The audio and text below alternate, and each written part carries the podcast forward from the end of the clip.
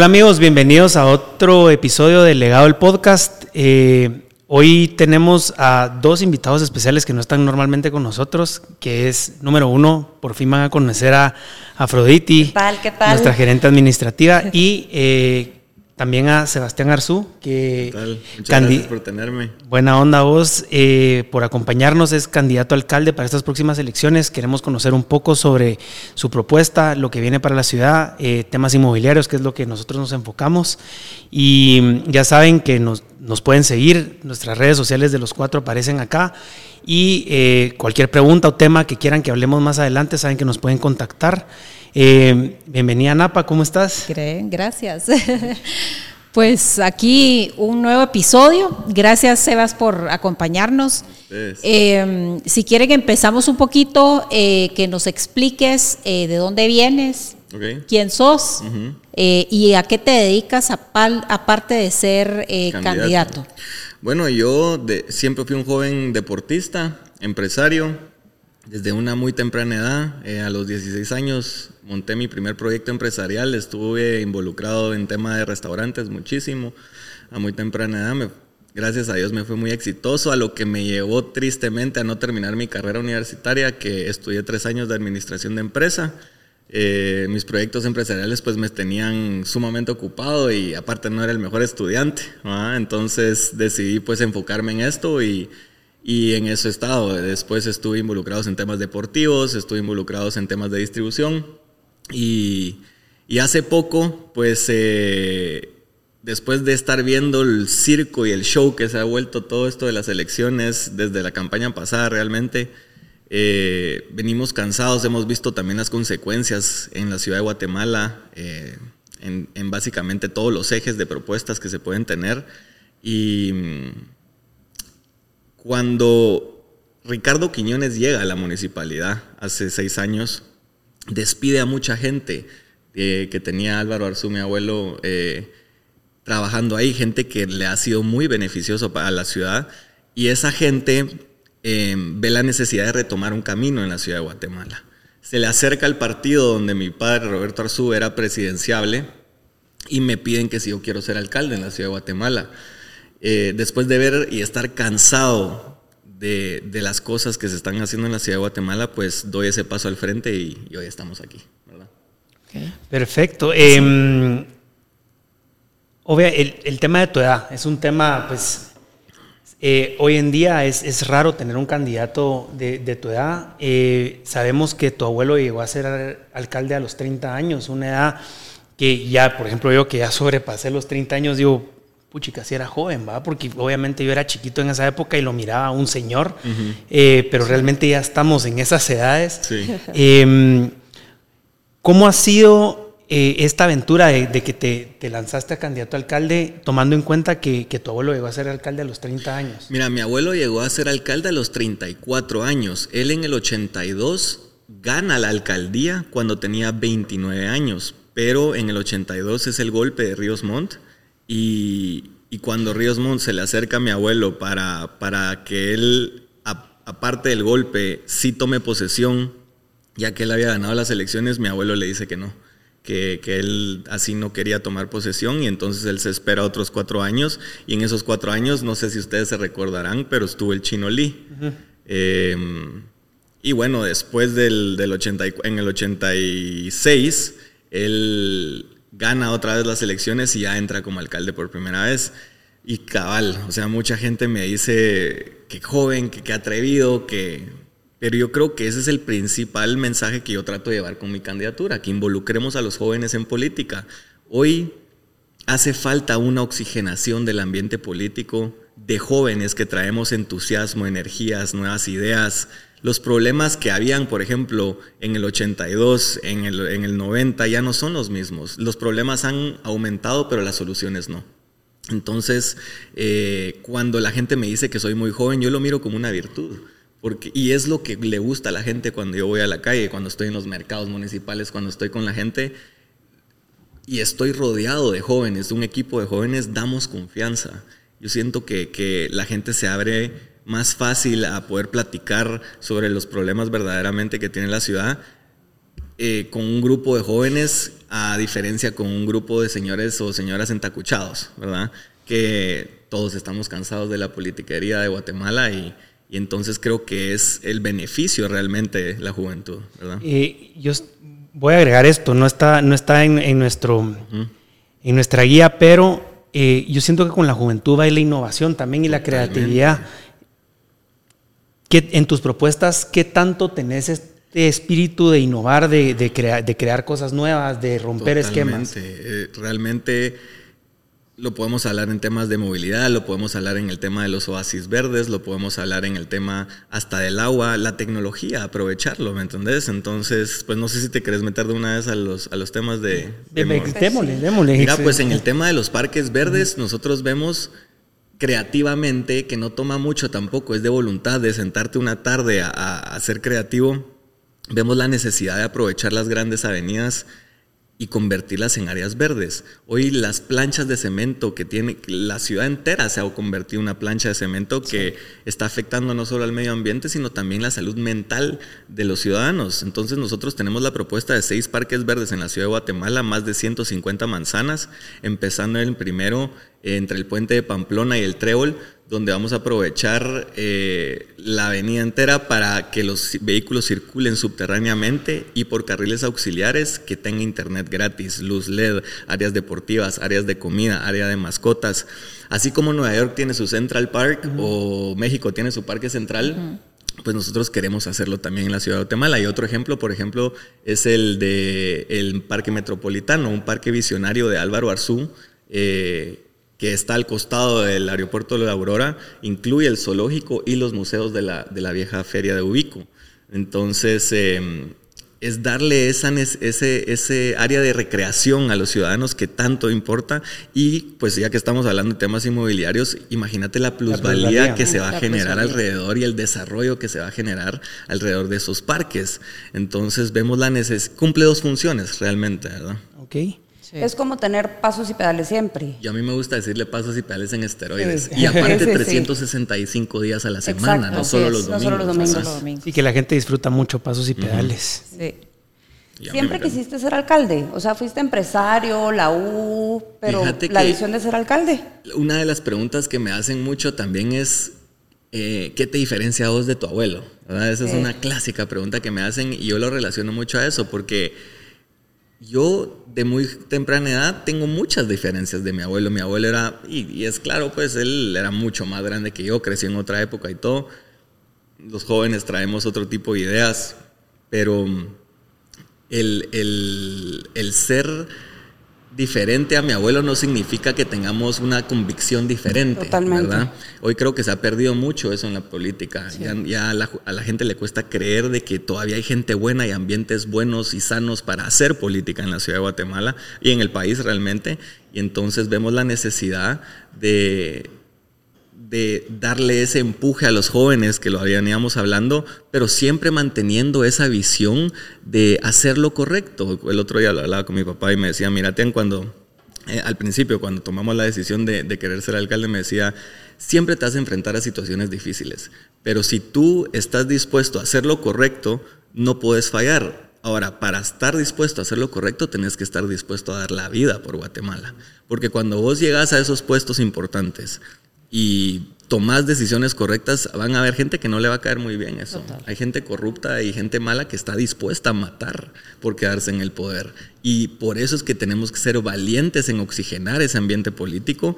Eh, y por eso te digo que al final yo hace poco, no hace poco, hace cuando muere mi abuelo realmente es cuando despierta ese sentimiento de mí de querer hacer, de ser político, realmente. Siempre me gustó, siempre estuve involucrado, obviamente. Em, pero como te digo, yo desde muy temprana edad estaba muy enfocado en ser deportista y después empresario. Y bueno, al final me di cuenta que tenemos que dar ese paso al frente. Es una responsabilidad cívica que tenemos de no participar en un cargo público, pero sí de hacer política partidista, diría yo. Excelente. Eh, bueno, estábamos hablando hace un rato la problemática del agua que hay en Guatemala. Eh, ¿qué, ¿qué, propuesta viene de parte de Sebastián Arzúpal por los temas del agua? básicamente lo dividimos en tres. La primera es un circuito cerrado con sus tanques comunitarios para abastecer 24/7 a todas las colonias y barrios populares de la ciudad de Guatemala.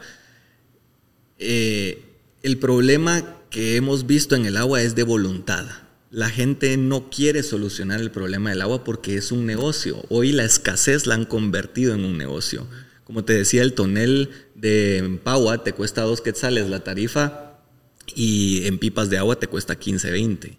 Entonces ellos ya entendieron eso. Si no solucionas ese problema, y eso que hoy vemos visto un incremento en el problema del abastecimiento de agua. Cada vez le hace falta más agua. Hay gente que pasa en zona 21 dos meses sin agua. Gente que no se puede bañar, que no puede lavar sus platos, que no puede ir al baño. Son cosas tan básicas. Es un derecho humano básico. Y estos jodidos lo han convertido en un negocio. Pero el problema realmente es la gestión, porque Guatemala tiene 100 veces más agua de lo que necesita, solo superficialmente. Entonces es realmente una aberración que la gente no tenga agua. Em, entonces los tanques comunitarios con su circuito cerrado, luego tenemos que realimentar el manto acuífero que baja 3 metros al año. Nos estamos acabando literalmente el agua. Antes hacían pozos a 600, 800 metros, hoy los están haciendo a 1500 metros. Em, y tenemos que conducir esas aguas de lluvias a los pozos secos para realimentar ese manto acuífero y por último su red de alcantarillado, los, los famosos drenajes, que han sido un problema desde hace muchísimo tiempo y que ahora se están tapando y que las inundaciones y que crean estas cavernas y los accidentes. Y el problema es de que esa obra no se ve, esa obra no te produce votos. Sí, porque está totalmente escondido, pues. Entonces, y aparte tenés que abrir calles, tenés que hacer claro, hay que crear cierto caos. Pero el problema es de que si no enfrentamos ese problema de una vez, en 10 años vamos a tener una crisis terrible. peor, ¿verdad? Entonces realmente es darle mantenimiento a la red de alcantarillado o incluso sustituirla. En temas de licencias de, construcción, licencias para edificios, eh, pueden tomar muchísimo tiempo y ser complicadas. Me imagino que obviamente va atado también al tema del agua. Em, ¿Cuál es el plan de, que tienen que tenés como, como alcalde para este tema de licencias de construcción para poder incentivar al desarrollo, la densificación, pero que se haga de una buena, de una buena, manera? Mira, el problema que, que con las licencias de construcción amarrado al agua es de que hoy las regalan como que si fueran dulces. Y yo entiendo que eso a veces puede ser un problema para el desarrollo inmobiliario, pero tenemos que entender y tener una conciencia social también en el sentido de que cada licencia que regalamos significa un pozo. Y ese pozo se está robando el agua del Estado que es para abastecer al resto de los ciudadanos. Y como les decía, hoy en zona 21 o en zona 18 yo he ido y me he topado con facturas de agua de 34 mil quetzales. Cuando en zona 14, zona 15, zona 10, zona 9 están, te llega la factura de 500 pesos. Entonces, es, es, hay que tomar esa conciencia también. Y, más que todo es eh, entender dónde está la oportunidad inmobiliaria, que más adelante con la Maya Vía lo vamos a hablar, pero tampoco regalarlos por compromisos que tienen hoy lastimosamente los políticos con un sector privado. Totalmente. Por favor. ¿Cuál ha tenido un crecimiento inmobiliario en los últimos años, pero ¿qué zonas o qué áreas crees tú que se deben de impulsar? Yo, honestamente, bueno, ya que estamos hablando, la, la ciudad de Guatemala, y tal vez aquí sí, tal vez quisiera hablar de la propuesta de movilidad, porque es que está muy amarrado y tal vez para que la gente entienda el orden. Nosotros primero tenemos pensado terminar el anillo periférico. Eso significa que el anillo periférico pase por la calle Martí, conecta Centra Norte, baje a Canalito, zona, zona 24, zona 17, conecta zona 14, se atraviese zona 14, zona 13, conecta a zona 11 y vuelva a subir al periférico. Ese es el anillo interno, no es el metropolitano. Pero lo que pasa hoy en día es que toda la congestión está en, en el centro de la ciudad. Ahí está el empleo, pero no está la vivienda tenemos las famosas ciudades dormitorios porque la vivienda es más asequible y más accesible en las ciudades dormitorios que en el centro de la ciudad. Tenemos dos millones de personas entrando y saliendo todos los días de la ciudad, es un éxodo, ¿verdad? Como para que no haya tráfico. Y menos con una malla vial que no está terminada. Entonces hablábamos de los famosos eh, pasos a desnivel, de los puentes, de los túneles, de los eh, semáforos inteligentes que son accesorios a una malla vial. Tenemos que terminar ese anillo periférico y añadirle todos sus ejes norte, sur, este, oeste potenciados con esos eh, puentes y túneles y, y todo lo demás que hemos hablado. para ordenar el tráfico. Hoy el 70% de la población usa el transporte público de la ciudad. Eso significa que el 30% somos el tráfico. Somos el tráfico. Exacto. ¿Verdad? Si nosotros logramos que un 10% más de la población use ese transporte público, estamos descongestionando el 33% de los vehículos que circulan en las calles, ¿verdad? Y, perdón que te interrumpa, en temas de transporte público, eh, ¿qué innovaciones vienen? Hemos, hemos platicado con otros candidatos y hablan de un aerometro, por ejemplo. Eh, ¿Qué innovación viene de tu parte en, ese aspecto? Yo creo que la innovación que viene y le estamos apuntando es el metro subterráneo y podemos hablar de temas de vivienda más adelante, pero lo primero que hay que hacer, siento yo, y te pongo el ejemplo del, del aerometro. El aerometro es una solución, o sea, buena, pero el problema es que donde lo quieren hacer hoy la municipalidad es en un eje plano. Y el aerometro se usa para temas de desnivel, para temas de turismo, por ejemplo, nosotros tenemos pensado hacer un aerometro que conecte zona 15 con Condado Concepción. Vamos. Em, quererlo hacer en un eje plano no solo te va a salir más caro, sino que hay otras eh, alternativas como un BRT, que es el Transmetro básicamente, em, que tiene mayor capacidad y mejor eficiencia tal vez cumple la misma función, pero no con la misma eficiencia ni la misma capacidad. Hoy un bus de Transmetro te puede meter 200 hasta 300 personas. El problema que ha pasado hoy con el Transmetro es que lo dejaron su visión original de BRT, ahora solo es un bus. El BRT lo que es es un bus en vía exclusiva, o sea, en un carril exclusivo donde los demás carros no se le puedan meter y donde no puede entrar esa vía exclusiva, sus rutas de aproximación, ahí sí con ya microbuses, tal vez tuk-tuks electrónicos o buses más chiquitos, ¿verdad? Em, entonces, nosotros tenemos que terminar ese anillo periférico con toda su malla vial correspondiente, luego regresar a la visión original del transporte urbano, que es un BRT con vías exclusivas, que es ocho veces más barato que un riel, entonces, o algo subterráneo, ni digamos. Entonces, regresar a, la visión original del Transmetro y luego alternativas de movilidad. Hoy el ciudadano se gasta el 40% de sus ingresos en movilidad que la municipalidad no le puede brindar. Un sueldo de 3.500 pesos son 1.500 pesos, vamos, que, que, se te van en movilizarte. Entonces, eh, nosotros tenemos pensado sustituir las ciclovías con bicicarriles seguros, una segunda malla vial de bicicarriles seguros de uso exclusivo para peatones y bicicletas, que también cumple una función ambiental porque estamos dejando de contaminar con todos los gases que emitimos de los vehículos y le estamos cumpliendo la función a los ciudadanos.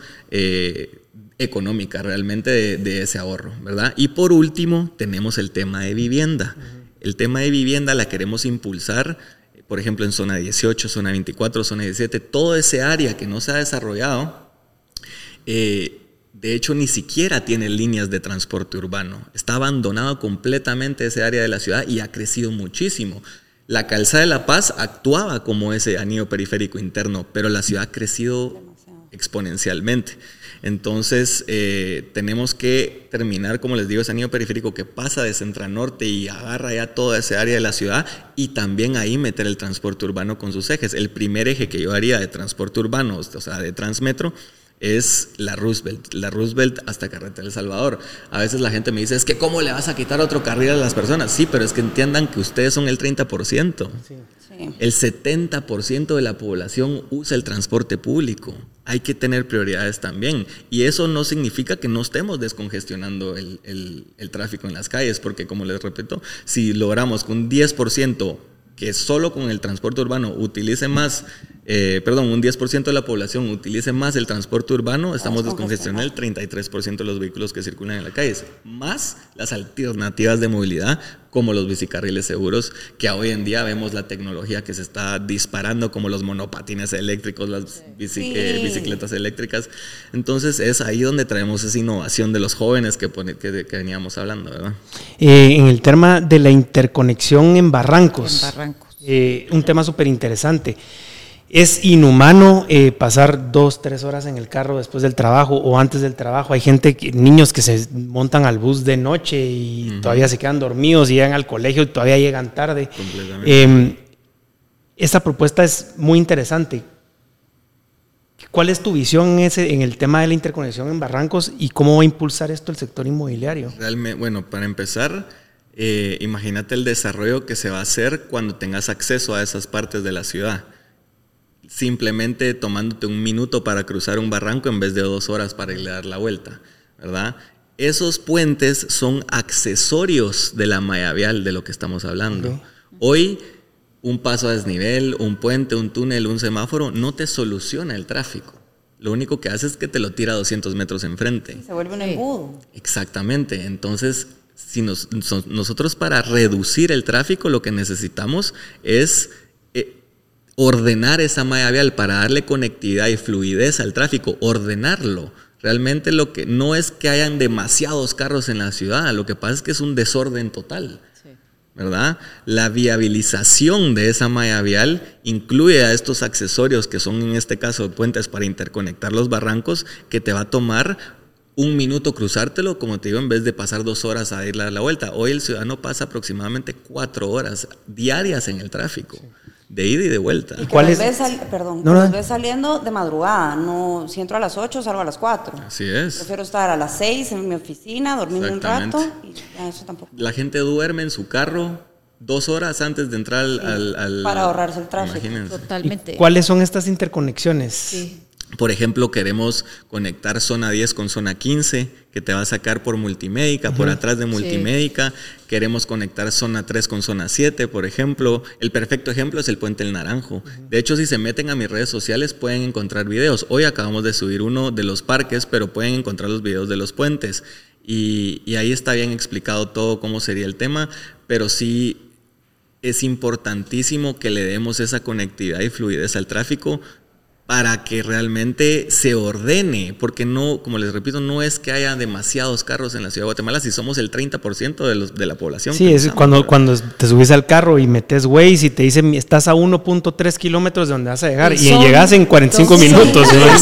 lo veo desde Corro más rápido, pues. Lo veo a donde quiero ir desde acá y tengo que ir a dar la gran vuelta, pero es una excelente iniciativa. Además que también eh, rompiendo un poquito el tema de seguridad, que viste con todo esto que que sucedió de Barrancos y que ya nadie quería viviendas al ras de, Barrancos, era obviamente esto conlleva seguridad.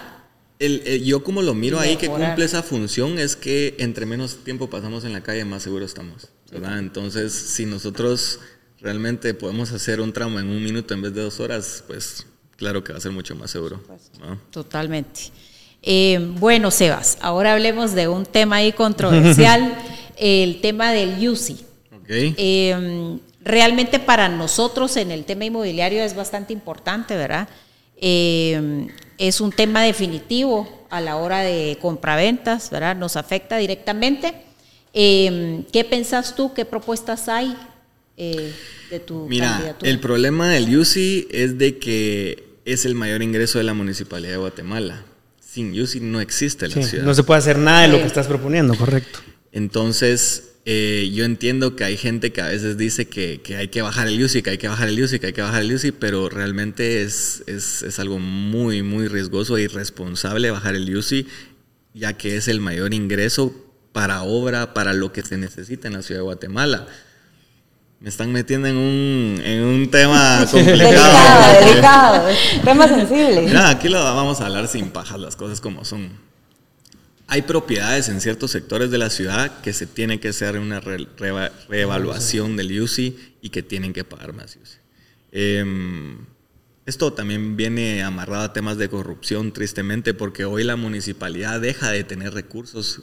Calculamos que son mínimo 400 millones de quetzales los que se desperdician en corrupción, malversación, sobrevalorización y mil cosas dentro de la municipalidad de Guatemala que, le están quitando esa oportunidad de generar recursos a la MUNI.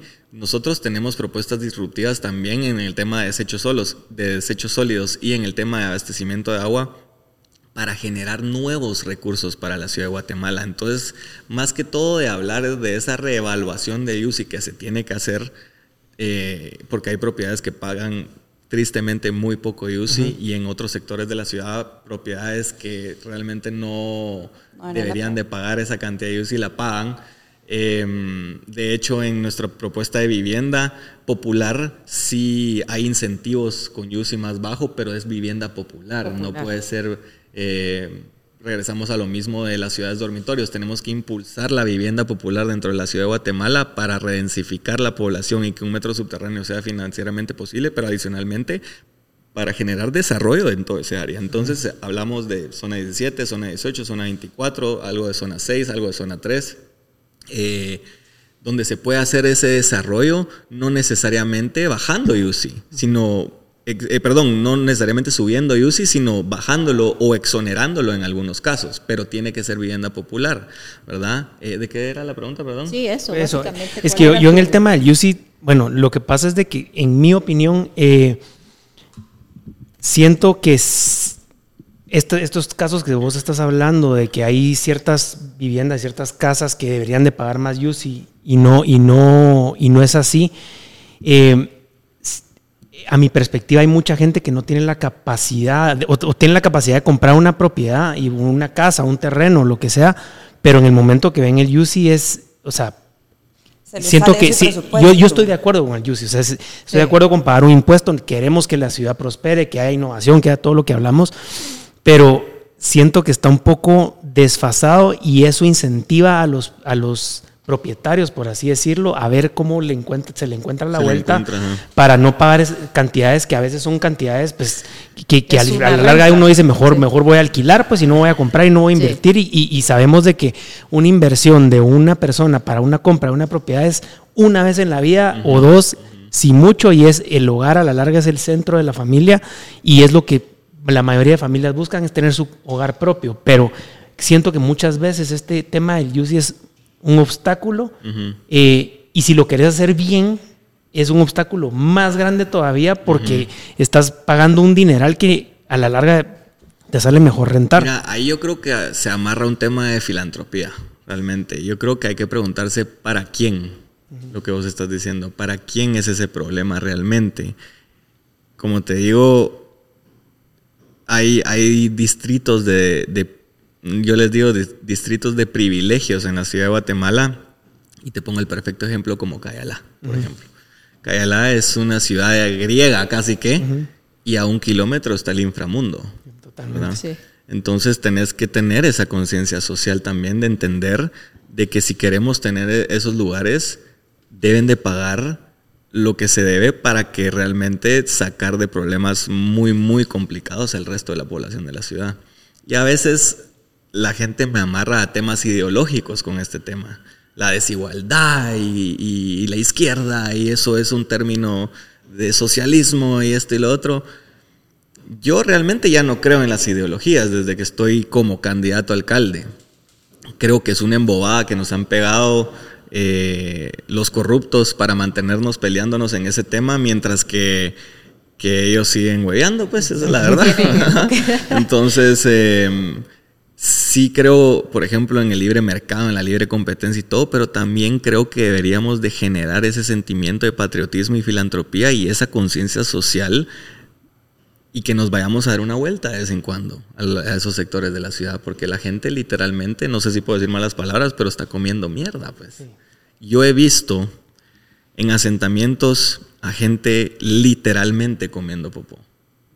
Niños que están jugando con popó y que se lo comen, no sé, pensando, yo no sé si es el hambre, yo no sé si están pensando en algo más y, en ese momento decidió meterse ese poquito, pero la gente literalmente está comiendo mierda.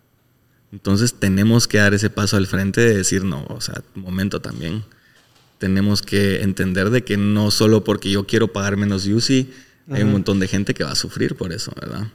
Entonces hay que hacer esa revaluación del UCI, generar los recursos que se tienen, pero a la misma vez ayudar a la municipalidad a generar nuevos recursos. Y no he escuchado a un solo candidato alcalde de generar nuevos recursos. Y te hablaba del tema de los desechos sólidos. Nosotros, el vertedero de la zona 3 recibe más de 3.500 toneladas de basuras diarias. Son más de un millón de toneladas de basura al año.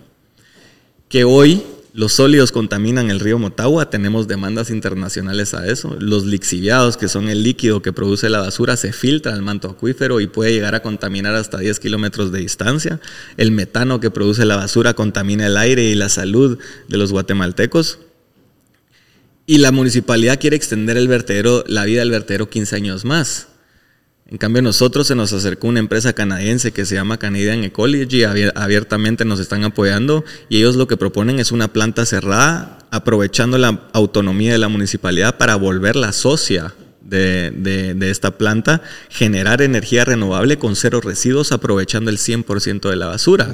Convertir el problema de la basura en una oportunidad. Y eso te toma una tarde creativamente sentándote en una mesa técnica para ver cómo lo haces, pero entienden que el negocio de la basura es, negocio, Entonces no lo quieren arreglar, ¿verdad?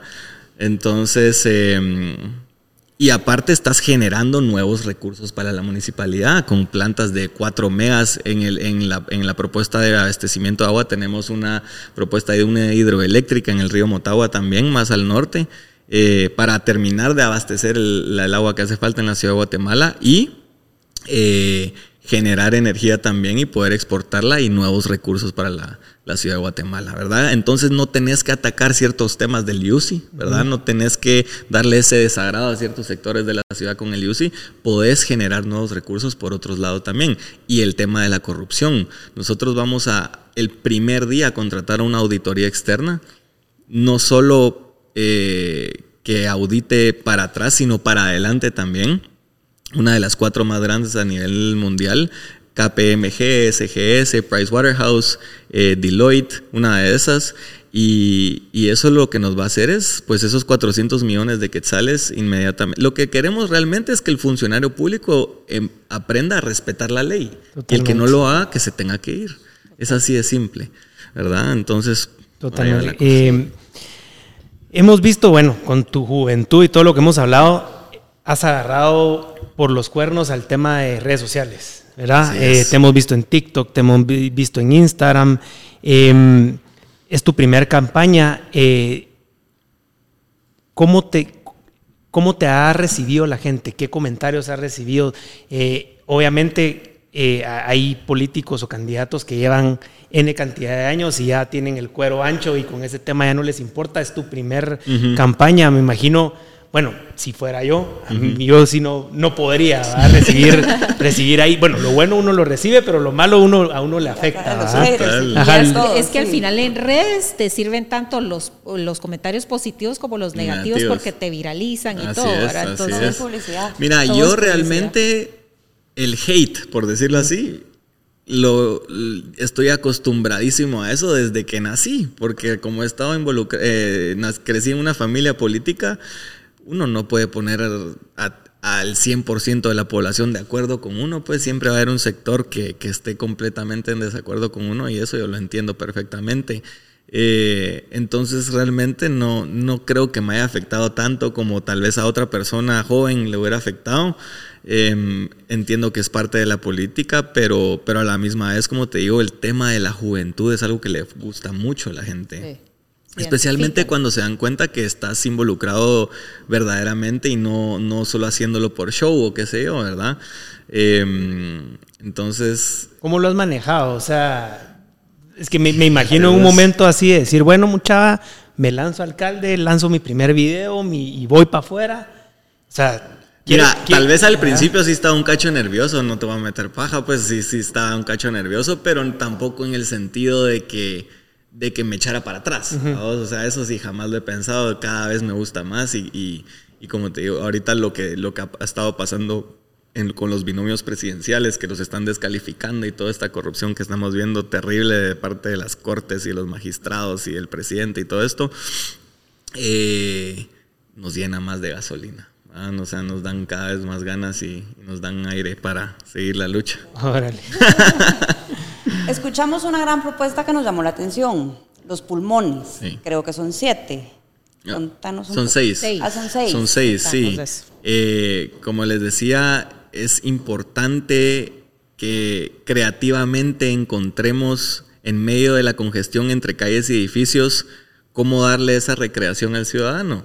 Y nos hemos juntado con cualquier cantidad de expertos en suelos. Los suelos del Valle de Guatemala son exageradamente buenos para hacer temas subterráneos. De hecho, el, famoso selecto que sacamos en la gran mayoría de las partes de la ciudad se puede usar hasta para hacer carreteras.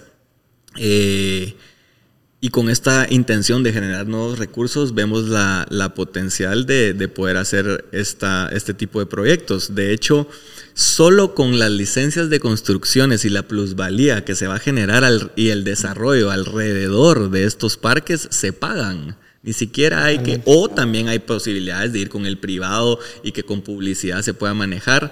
Hay mil maneras de hacerlo, pero lo importante es darle esa pulmón y oxigenación de esta congestión que ya tenemos en la ciudad que se siente como una plancha. De hecho, la temperatura de la ciudad de Guatemala ha subido, ha incrementado gracias a que toda la ciudad de Guatemala es una plancha de concreto, ¿verdad?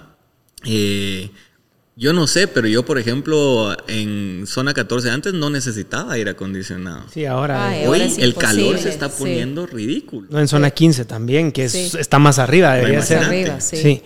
Totalmente. Y esos, esos pulmones, áreas verdes, al igual que los accesos es de las cosas que más plusvalía le dan a las propiedades.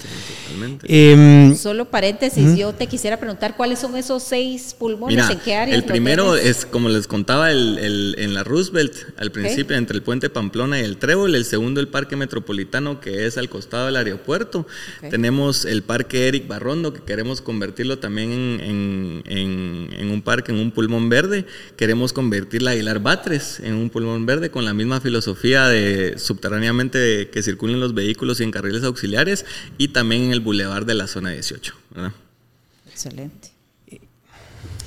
Eh, ¿Qué proyectos eh, viales eh, tienes estipulados y visualizas en tu candidatura? Sí, pues como les hablábamos al principio del tema de la malla vial, el anillo periférico, terminarlo y, realmente darle esa conectividad necesaria para ordenar el tráfico. Y el primer eje, les decía, el eje de la Roosevelt, que es el eje este-oeste.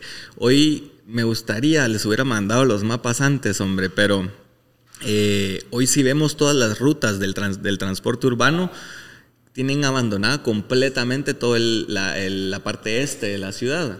Entonces, para conectar la ciudad de este a oeste, teníamos pensado hacer este eje de, Transmetro en vía exclusiva que te lleva desde la Roosevelt hasta Carretera El Salvador. Y eso lo que hace es que hoy, en teoría, ya hay dos grandes ejes que norte-sur, pero no hay ni un solo eje este-oeste. Entonces, si nosotros le damos esa conectividad a las personas, estamos solucionando un problema inmenso que al final si, por ejemplo, un transporte pesado se quiere cruzar la ciudad, puede usar ese anillo periférico para no meterse a la congestión y incrementar el tráfico. Como es en muchos países del mundo. Pues, esos transportes no, no, afectan el tráfico, eh, no hacen lata la carretera. entonces, ellos tienen sus propias vías para poderse atravesar. ¿verdad? No los ves, decís tú. No, los ves. Em, ¿Cuál es el reto más grande en un cambio de administración? Eh, en dado caso vos que es como alcalde, y tomes las riendas de la municipalidad, ¿cuál es el reto más grande? Mira, yo el reto más grande que miro en esta, en, si, cuando yo llegué a ser alcalde, es que esta administración actual tiene muchos compromisos con ciertos sectores de la población de la ciudad de Guatemala empezando con licencias de construcción, temas de agua, temas de basura, como lo que venimos hablando. Y yo creo que el reto más grande va a ser eh, pues hacerle entender a estos sectores de la sociedad que yo no me voy a prestar a ese tipo de cosas. Primero porque no voy a jugar con mi futuro. Segundo, no voy a, no voy a ser la persona que va a arruinar el legado de mi familia. Eh, y lo más importante, no voy a jugar con el nombre de Guatemala. Entonces, yo creo que el reto más grande va a ser que, ellos entiendan esa posición que yo voy a tomar, una posición que tomaba mi abuelo muchísimo, a mi abuelo le, le llegaban a somatar la puerta porque él no andaba regalando esas licencias de construcción como que si eran dulces. Y, tristemente, pues hoy hemos visto que estos seis años ese, ese, tipo de monopolios y privilegios se han estado tratando de mantener, eh, lo que ha generado muchas de las consecuencias que hoy vemos en la ciudad de Guatemala. ¿verdad? Entonces yo creo que ese sería el reto más grande buen reto. Pero nos encanta. Eh, mi, primer concejal dice, lo fácil, eh, ¿cómo es que dice? Lo fácil no nos interesa. Lo difícil, un poco, pero lo imposible nos apasiona. ¿Qué talito? Pepo Toledo, ahí lo investigan. Es un artista cultural, experto técnico en soluciones mi mentor realmente, una persona extraordinaria que, que, ahí es donde vemos esa fusión entre juventud y experiencia, que es tan importante, ¿verdad? Y si pueden, échenle un vistazo en sus redes, porque, o se los vamos, a mandar también para que lo entrevisten. Pepo Toledo. Excelente. La, la, desinficación es importante en la ciudad. ¿Cuáles son los incentivos para una ciudad con acceso a servicios, educación? Sí, la densificación en la ciudad de Guatemala la podemos generar a través de vivienda y como les digo es importantísimo para que tengamos ese metro subterráneo en la ciudad de Guatemala. Eh, ¿Mencionaste algo de salud o de educación? Sí, educación. Es, que la, densificación en temas también de, tráfico, por ejemplo, el poder vivir acá, trabajar allá, ir al doctor acá, ir a. Ah, bueno, entonces hablábamos de vivienda y el desarrollo que eso puede generar. Cuando nosotros impulsamos esa vivienda popular en la ciudad de Guatemala, vamos a generar también eh, ese desarrollo, a mí me gusta decirle distritos de desarrollo y no de privilegios, como lo que hablábamos de Cayalaya y el kilómetro que está el inframundo, ¿verdad? Entonces, eh, si nosotros logramos desarrollar esos distritos, ahí va a salir una escuela, va a salir eh, universidades, centros comerciales, hospitales, entonces vamos a reducir las distancias de viaje, que era lo que hablábamos al principio. Hoy la mayoría de las personas esas dos millones de personas que entran y salen todos los días de la ciudad de Guatemala, la mayoría están entrando y saliendo a trabajar y salen a dormir, ¿verdad? El 90% de esos viajes es ir al trabajo. Entonces, si nosotros llevamos esa vivienda al, al, área interna de la ciudad, estamos acercándonos al trabajo, realmente. Entonces, si nosotros reducimos esas distancias y reducimos esos viajes y esos tiempos, em, vamos a desarrollar todo lo que está ahí adentro y obviamente ahí van a salir escuelas, universidades que va a ayudar a la educación también, porque mucha gente, como vos decís, pues no, le, no puede ir a estudiar porque no tiene ni siquiera cómo irse. No digamos que le quede lejos, no tiene cómo irse. Entonces, en el tema eh, vamos a desarrollar esos distritos, pero a la misma vez estamos generando esa densificación para que la movilidad urbana sea eh, más fácil. Totalmente. Em, ¿Tú qué áreas crees de mayor crecimiento dentro de la ciudad y con mayor plusvalía? Yo creo que las áreas, pues todo lo que sea alrededor de nuestros pulmones verdes, creo que va a ser un área importante de oportunidad, muy importante pero tal vez el área más importante, creo yo, es el área este. Es zona 18, zona 24, zona 17, lo que venimos hablando, donde va a pasar el anillo periférico. Y, eso creo que va a ser un desarrollo importantísimo en la ciudad de Guatemala, a lo cual hay que agregarle su transporte urbano y todo lo que, lo que tiene que llevar, pero sí creo que hay un área, hay una oportunidad increíble, no solo para todos, ¿verdad? Bueno, eh, llegamos al segmento del empuje.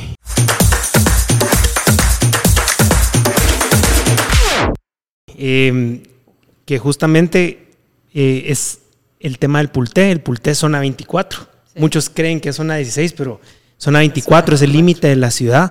Eh, tenemos un proyecto en el Pulté que se llama Sauces del Pulté. Eh, queremos invitarlos a que se metan a verlos en nuestras redes sociales. La ciudad está creciendo muchísimo para ese lado. Eh, es un área, como lo mencionaba Tian, de mucha plusvalía.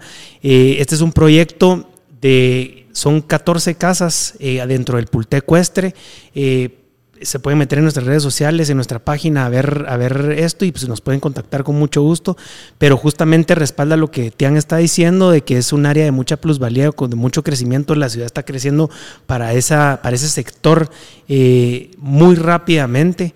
Eh, me recuerdo hace varios años que mirábamos Cayalá como lejísimos, lejísimos ¿qué irán a hacer ahí? Un barrancón ahí, no había nada. Y hoy en día es... Pues, Cayala es una metrópoli muy grande, una ciudad muy grande. hasta la embajada de Estados Unidos está ahí. Entonces, eh, Sauces del Pulté, métanse a, investigar eh, si necesitan más información. Estamos a sus órdenes. Y bueno. De tres y cuatro habitaciones. Ah, correcto. Y para la gente que está buscando eh, casas con jardín, es, un proyecto muy, muy bonito. Casas modernas, casas con jardín, de tres a cuatro habitaciones dentro de un club eh, muy lindo que es el Pultecuestre, dentro de la ciudad. Métanse e investiguen. Escriban. A ver, Tiago, antes de que terminemos, contanos cuál es tu legado.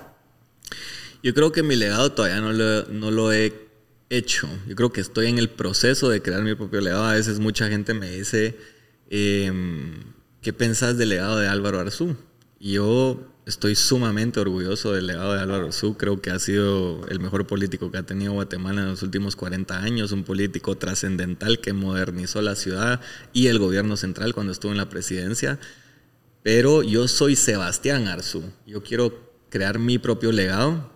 Yo quiero ser mejor que mi abuelo y él hubiera querido lo mismo para mí. Entonces creo que estoy en ese proceso, pero realmente es ese sentimiento, es ahorita mi legado es devolverle a la juventud ese sentimiento de patriotismo y filantropía que tanto nos hace falta, ¿verdad? Que se ha perdido muchísimo y creo que es algo súper necesario que le va a traer beneficios extraordinarios, no solo a la ciudad, sino al país entero. Y antes de terminar, me surgió esta pregunta, ahorita que lo estabas mencionando, ha de ser una, pues no sé si una carga o una responsabilidad, muy grande eh, ser nieto de Álvaro Arzú. Es, pues fue alcalde, fue presidente, hizo muchas labores muy importantes para, el país, no solo para la ciudad, sino que para el país. Eh, ¿Cómo es para vos esa responsabilidad? Porque es una responsabilidad tremenda. O sea, está el nombre de tu abuelo, que, que en paz descanse, ya no está con nosotros, y ese legado viene con vos. ¿Cómo ha sido para vos tener esa responsabilidad y cómo te ves teniendo esa responsabilidad para los próximos Mira, años? yo creo que es una responsabilidad que he traído desde muy chiquito, realmente. Siempre me he tenido que pues estar atento y, consciente del legado y del trabajo que él ha hecho. 40 años le sirvió a, Guatemala y, creo que, que hemos tenido que ser muy conscientes en ese sentido de de aprender de él, de, ser en muchos casos igual a él, como en el sentido de, filantropía, siento yo. Pero como te digo, al final uno es uno mismo. Uno tiene que ser, yo no voy a dejar de ser yo por, por tener esa responsabilidad, aunque entiendo las, eh, las consecuencias que se darían si, si uno pues comete errores y, y todo este tipo. Ahora, la convicción que, que, con la que yo crecí, Realmente es, es, es convicción y no conveniencia. Em, nosotros le queremos, queremos regresar a hacer política por convicción, pero llegándole al corazón de los ciudadanos con propuestas y con carácter y no por descalificación, como se ha visto hoy.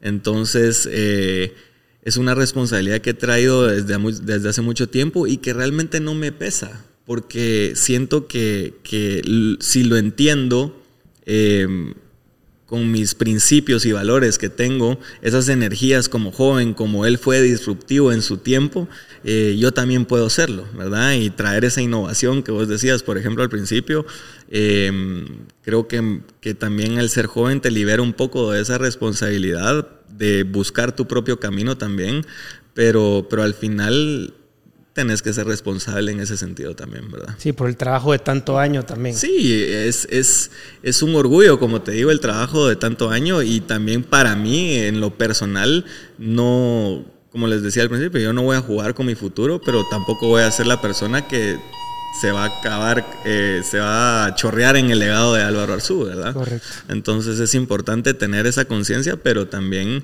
entender que, que uno tiene que formar su propio camino. Bueno, Tian, muchas gracias. Eh, tuvimos presentes hoy a, Sebastián Arzú, candidato a alcalde. Gracias, Anapa, gracias, Diti, y buena onda por acompañarnos. Escríbanos, síganos, campanita en YouTube. Hasta la próxima, muchas gracias. Gracias.